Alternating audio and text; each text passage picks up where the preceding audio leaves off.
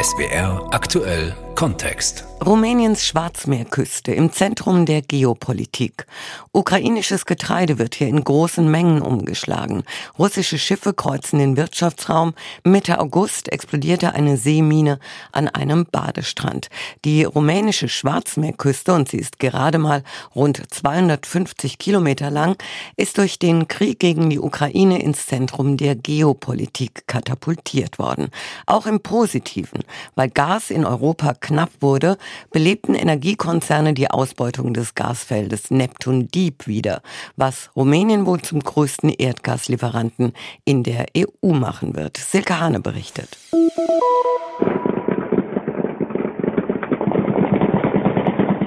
Eine Nacht Ende August im Donaudelta, nahe der Schwarzmeerküste. Russland attackiert die Ukraine mit einem Kampfdrohnengeschwader. Die ukrainische Luftabwehr hält dagegen.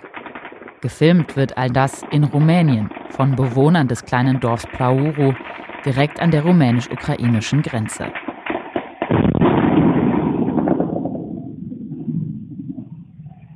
Der russische Krieg gegen die Ukraine findet hier wortwörtlich vor der Haustür statt.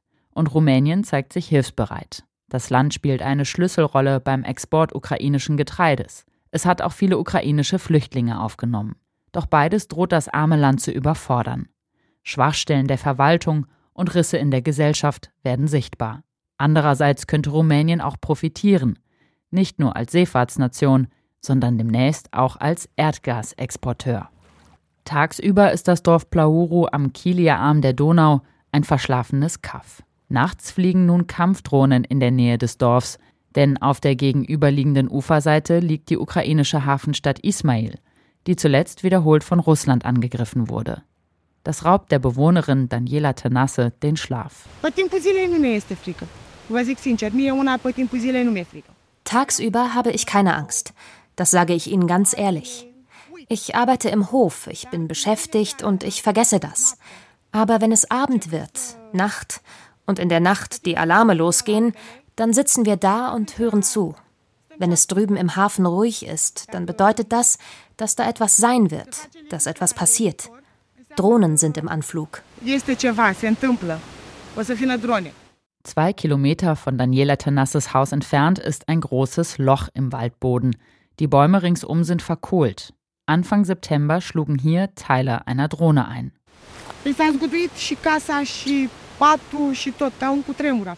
Das Haus bebte, das Bett bebte, alles bebte. Wie ein Erdbeben war es, als es auf den Boden aufschlug. Andererseits ist es gut, dass es nicht auf unsere Häuser gefallen ist, sondern anderthalb Kilometer weiter. Ich möchte mir nicht vorstellen, was passiert wäre, wenn es auf unser Haus gefallen wäre.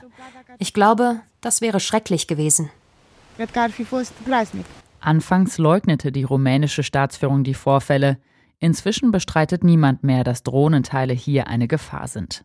Sehr unterschiedliche Ansichten gibt es aber über die heikle Frage, ob die russischen Kampfdrohnen vor ihrem Absturz über dem Dorf gekreist sind, also in rumänischem Luftraum. Michailo Podoljak, ein Berater des ukrainischen Präsidenten Volodymyr Zelensky, warf Rumänien vor, die Drohnen würden vor ihren Attacken in Ruhe über Rumänien offiziell zufliegen. Die rumänische Seite weist das scharf zurück. Doch in Plauro sind sich die Leute nicht so sicher wie Regierung und Militär. Der Bürgermeister von Plauro ist Tudor Cenega. Er hat die Mutmaßungen der Dorfbewohner an rumänische Medien weitergetragen und sich dafür Ärger mit, wie er sagt, Offiziellen in Bukarest eingehandelt. Wahrscheinlich kommen die Drohnen in diese Richtung, um nicht von der ukrainischen Flugabwehr abgeschossen zu werden, weil es an der Grenze ist und sie nicht auf sie schießen. Und die Leute sagten, dass sie über ihnen toasten. Ich habe dann nichts weiter getan, als die Probleme, den Terror, dem die Einheimischen ausgesetzt sind, bekannt zu machen. Der Sicherheitsexperte George Scutaru vom New Strategy Center ist überzeugt, dass die russischen Kampfdrohnen höchstens aus Versehen in rumänisches Gebiet geraten. Sie sind nicht sehr raffiniert. Diese Drohnen kommen wie Lego aus dem Iran nach Russland und die Studenten der Polytechnischen Universität in Tatarstan setzen all diese Teile der Drohne zusammen und stellen sie fertig. Es ist kein sehr raffiniertes Werkzeug. Als Reaktion auf die Drohnenabstürze auf seinem Territorium hat Rumänien die Sperrung seines Luftraums im Donaudelta ausgeweitet. Dennoch sei die Region schlecht geschützt, findet Alina Inaye. Die Expertin für die Schwarzmeerregion arbeitet beim German Marshall Fund und dem Espen-Institut in Rumäniens Hauptstadt Bukarest. Das Donaudelta war schon immer eine strategische Lücke. Es war ein Mangel an strategischem Weitblick, sich dem nicht anzunehmen, es unsicher zu lassen und nicht zu berücksichtigen. Spätestens nachdem die Krim von Russland eingenommen wurde und man Russland so nah an seinem Territorium hatte, ich spreche jetzt von Rumänien, sich nicht um das Donaudelta zu kümmern, die Donaumündung, das war wirklich sehr, sehr, sehr kurzsichtig. Ein massives Problem sei das nun auch für die Handelsschifffahrt. Gefahren lauern nicht nur direkt vor der ukrainischen Küste. Risiken birgt auch die Fahrt durch rumänische Gewässer, etwa weil seit Ausbruch des Krieges Seeminen nach Süden getrieben werden. Um die Küste für die Handelsschifffahrt freizuhalten, hat die rumänische Marine deshalb ihre Wachsamkeit erhöht. Das Minensuchboot Alexandro Accente kreuzt im Meer vor der rumänischen Küstenstadt Constanza. Elf Schiffe sind rund um die Uhr im Einsatz, damit die rumänischen Gewässer für Handelsschiffe befahrbar bleiben. Fünf Seeminen hat die Marine in den vergangenen Monaten unschädlich gemacht. Auf den Radaren des Schiffs tauchen alle möglichen potenziellen Gefahren auf, die sich dann oft als harmlos herausstellen, erklärt der Kommandeur des Schiffes Johann Moldovan. Ich habe schon Möbel gesehen, Haushaltsgegenstände, Müllsäcke, Plastiktüten und andere schwarz gefärbte Gegenstände, auch tote Delfine. Sie wissen schon, eine Menge Zeug. Das Minensuchboot wird aus der Luft unterstützt, auch von amerikanischen Aufklärungsflugzeugen und Drohnen mit hochauflösenden Kameras. Das Schiff wird aber auch von ungebetenen Gästen begleitet. Jedes Mal, wenn wir militärische Übungen durchführen, haben wir verdächtige Schiffe dabei. Wir registrieren Störsender oder andere Aktivitäten, die uns zeigen, dass uns jemand zusieht, unsere Bewegungen beobachtet und immer versucht, uns zu behindern. Kommandeur Moldovan glaubt, dass es sich um russische Boote handelt. Trotz solcher Herausforderungen, die Marine ist die am schlechtesten ausgerüstete Teilstreitkraft der rumänischen Armee. Daran haben auch die gestiegenen Verteidigungsausgaben Rumäniens in den vergangenen beiden Jahren wenig geändert. Als eines von wenigen NATO-Mitgliedern erfüllt Rumänien aktuell die Vorgabe, mindestens zwei Prozent des Bruttoinlandsproduktes in seine Streitkräfte zu investieren. Für die Marine wird bisher aber nur gebrauchtes Gerät beschafft. Die Alexandro Accente ist von 1989. Dabei ist das Schiff die Speerspitze der Marine bei der Minensuche.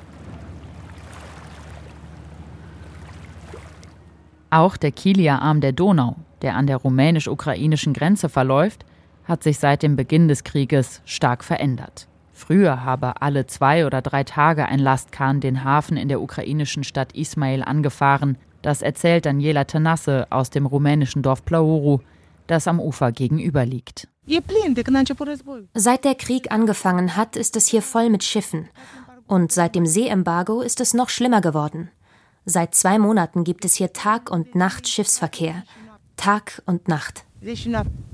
Für die Anwohner des kleinen Dorfes bedeutet das starke Einschränkungen.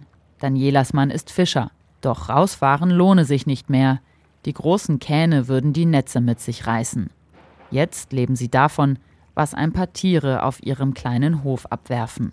Für die Reedereien, die Getreidehändler und letztlich die Ukraine zählt jedoch jede Schiffsladung. Um die Mengen nicht nur außer Landes, sondern schließlich auf den Weltmarkt zu bringen, spielt Rumänien eine Schlüsselrolle. 130 Kilometer südlich von Plauru liegt der Seehafen Constanza am Schwarzen Meer. Ein LKW entlädt gerade seine Fracht im Getreideterminal der Firma Comvex. Rund um die Uhr kommen Laster, Güterzüge, Seeschiffe und Lastkähne im größten Hafen Rumäniens an.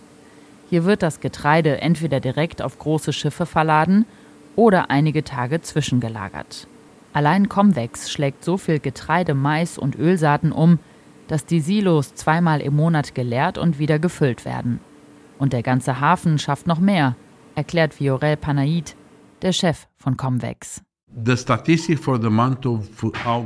Die Statistik für den Monat August zeigt, dass wir im gesamten Hafen von Constanza 2,7 Millionen Tonnen umgeschlagen haben, was etwa 73 Prozent des gesamten Getreideexports der Ukraine ausmacht. Vor dem russischen Angriff auf die Ukraine wurde in Constanza kein Gramm ukrainisches Getreide exportiert. Und Rumänien hat der Ukraine zugesagt, die Getreideausfuhren weiter zu steigern, auf 4 Millionen Tonnen im Jahr. Dafür soll die in die Jahre gekommene Infrastruktur des Hafens weiter auf Vordermann gebracht werden. Eine Riesenchance sei das für den Hafen Constanza, sagt der niederländische Unternehmensberater Gert Bosra. Er arbeitet seit fast 40 Jahren in der Handelsschifffahrt und seit 1990 auch immer wieder in Constanza. Für mich hat Constanza langfristig das gleiche Potenzial wie zum Beispiel der Hafen von Rotterdam. Er hat eine ähnliche Infrastruktur.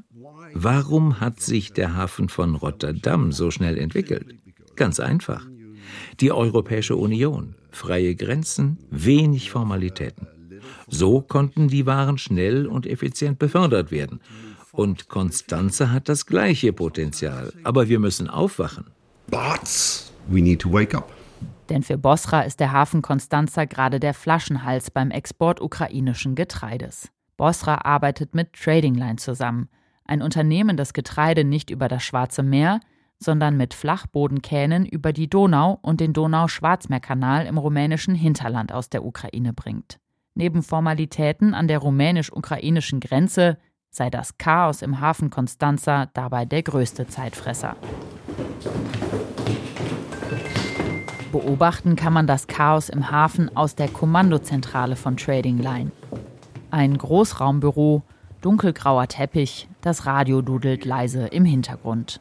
An zwei Wänden hängen vom Boden bis zur Decke Dutzende Monitore.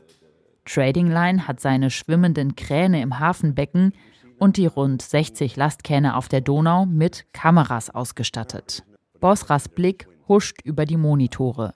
Auf manchen zeigt die Kamera nur groben dunklen Stoff. Seit die Häfen in der Ukraine bombardiert werden, sollen Schiffe ihre Kameras verdecken, falls die Signale von Russland abgefangen werden.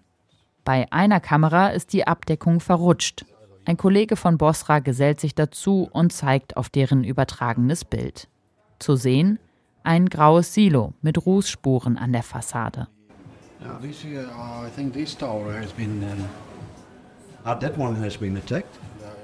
Es ist das Silo im ukrainischen Hafen Ismail, das im August bombardiert wurde, schräg gegenüber von Familie Tanasses Haus im rumänischen Dorf Plauru.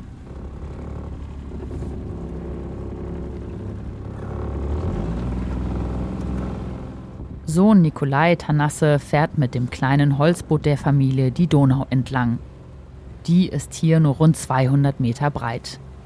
Nikolai bleibt nah am rumänischen Ufer, aber die Schäden an der Hafeninfrastruktur im gegenüberliegenden Ismail kann man auch von hier aus gut sehen. Nach Ausbruch des Krieges gab es hier in Plauro auch einige Flüchtlinge, ukrainische Männer, die nicht in den Krieg ziehen wollten. Drei Tage nach Kriegsausbruch zogen Nikolai und sein Vater einen Geflüchteten aus dem Wasser, den sie in der Donau entdeckt hatten. Als wir bei ihm ankamen, sahen wir, dass er ein Paket dabei hatte und einen Neoprenanzug trug.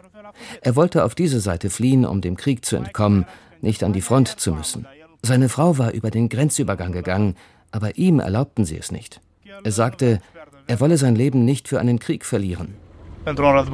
Mehr als drei Millionen Menschen haben seit Beginn des Krieges die Grenze von der Ukraine nach Rumänien passiert. Viele zogen weiter oder gingen zurück. Aktuell halten sich laut UN-Flüchtlingshilfswerk noch etwa 85.000 Ukrainerinnen und Ukrainer in Rumänien auf. Im April waren es noch rund 10.000 Menschen mehr. Doch seitdem hat die Regierung die finanzielle Unterstützung für die Geflüchteten gekürzt. Die Lücke versuchen nichtstaatliche Organisationen wie das Zentrum für zivile Ressourcen in Konstanza zu füllen. Der Gründer ist Cosmin Birsan. Die Leistungen seiner Organisation ähneln den klassischen Aufgaben eines Staates. Employment, uh, Entrepreneurship. Beschäftigung, Unternehmensgründungen. Wir haben auch ein Callcenter. Und wir haben Sozialarbeiter, die da sind, wann immer jemand hereinkommt und um unsere materielle Hilfe bittet. Wir versuchen, die Situation einzuschätzen und wir sehen, wie wir helfen können. Bis zum Frühjahr bekamen rumänische Vermieter umgerechnet 10 Euro am Tag pro ukrainischer Person, die sie unterbrachten. Zusätzliche 4 Euro sollten sie für Essen an die Bedürftigen weitergeben. Nachdem aufflog, dass einige Vermieter das komplette Geld einstrichen, zu viele Menschen pro Wohnung unterbrachten oder ukrainische Mieter erfanden, wurde das Programm eingestellt. Auch Olga hat Erfahrungen mit einer gierigen Vermieterin gemacht. Erst behielt sie die staatlichen Zuschüsse fürs Essen ein, dann verlangte sie eine horrende Miete für die Zweizimmerwohnung. Diese Frau forderte 1500 Euro im Monat während des Sommers. Da haben wir Nein gesagt. Das geht nicht. Das ist sehr viel Geld. Wir mussten eine neue Wohnung finden. Das war nicht einfach. Es gab viele Urlauber und viele Rumänen verlangten hohe Mieten. Jetzt wohnen wir in einem anderen Apartment, aber ohne das Regierungsprogramm. Die zu Beginn des Krieges vielfach gelobte Willkommenskultur in Rumänien hat Risse bekommen. Ein Grund ist die hohe Verschuldung des Staates. Sowohl die EU als auch der Internationale Währungsfonds fordern von Rumänien einen Abbau der Schulden. Die Regierung plant deshalb unter anderem Steuererhöhungen und kürzt ihre Ausgaben. Auf der anderen Seite hat der Krieg Rumänien unverhofft neue Einnahmen beschert. Denn vor der Küste wird gerade ein neues Erdgasfeld erschlossen, verkündete der Chef des staatlichen Erdgasproduzenten Romgas, Rasvan Popescu, im Juni. Neptun Deep ist ein Projekt strategisch. Neptun Deep ist ein strategisches Projekt für Rumänien und für die Region, um den Erdgasbedarf zu decken. Ab 2027 werden wir über eine neue Erdgasquelle verfügen, die das Potenzial hat, die Erdgasproduktion des Landes erheblich zu steigern. Unabhängige Energieexperten sind weniger begeistert. Das Gas aus Neptun Deep reicht nur für etwa 15 Jahre. Dennoch soll die Gasinfrastruktur für Haushalte langfristig erweitert werden. Radu Dudau vom Think Tank Energy Policy Group sieht darin einen Hemmschuh für nötige Investitionen in eine CO2-freie Zukunft Rumäniens. Politisch gesehen ist es offensichtlich ein sehr gutes Argument für Parteien quer durchs Spektrum zu sagen, dieses Erdgas ist für die Rumänen. Wir müssen dafür sorgen, dass so viele Rumänen wie möglich es verbrauchen können. Ich denke, das ist keine Politik, die wirtschaftlich oder auch ökologisch sinnvoll ist. Also Sicherheitsexperten rechnen zudem mit russischen Schikanen beim Aufbau der komplexen Infrastruktur im Meer. Der Ukraine-Krieg hat Rumänien ins Zentrum der Geopolitik katapultiert, ohne dass das Land darauf vorbereitet war. Jetzt muss es sich anstrengen, um der Lage gerecht zu werden. Man sieht es beim Militär, bei der Wirtschaft und in dem kleinen ärmlichen Dorf Blauro. Dessen Bürgermeister hofft, dass die viele Aufmerksamkeit für seinen Landstrich nach den Drohnenattacken vielleicht für etwas gut ist. Vielleicht nehmen bei dieser Gelegenheit, und das ist halb Spaß, halb ernst, einige Institutionen zur Kenntnis, dass wir da kein Telefonsignal haben, kein Trinkwasser und dass die Straße so ist, wie sie ist. Rumäniens Schwarzmeerküste im Zentrum der Geopolitik. Das war SWR aktuell Kontext von unserer Korrespondentin Silke Hane.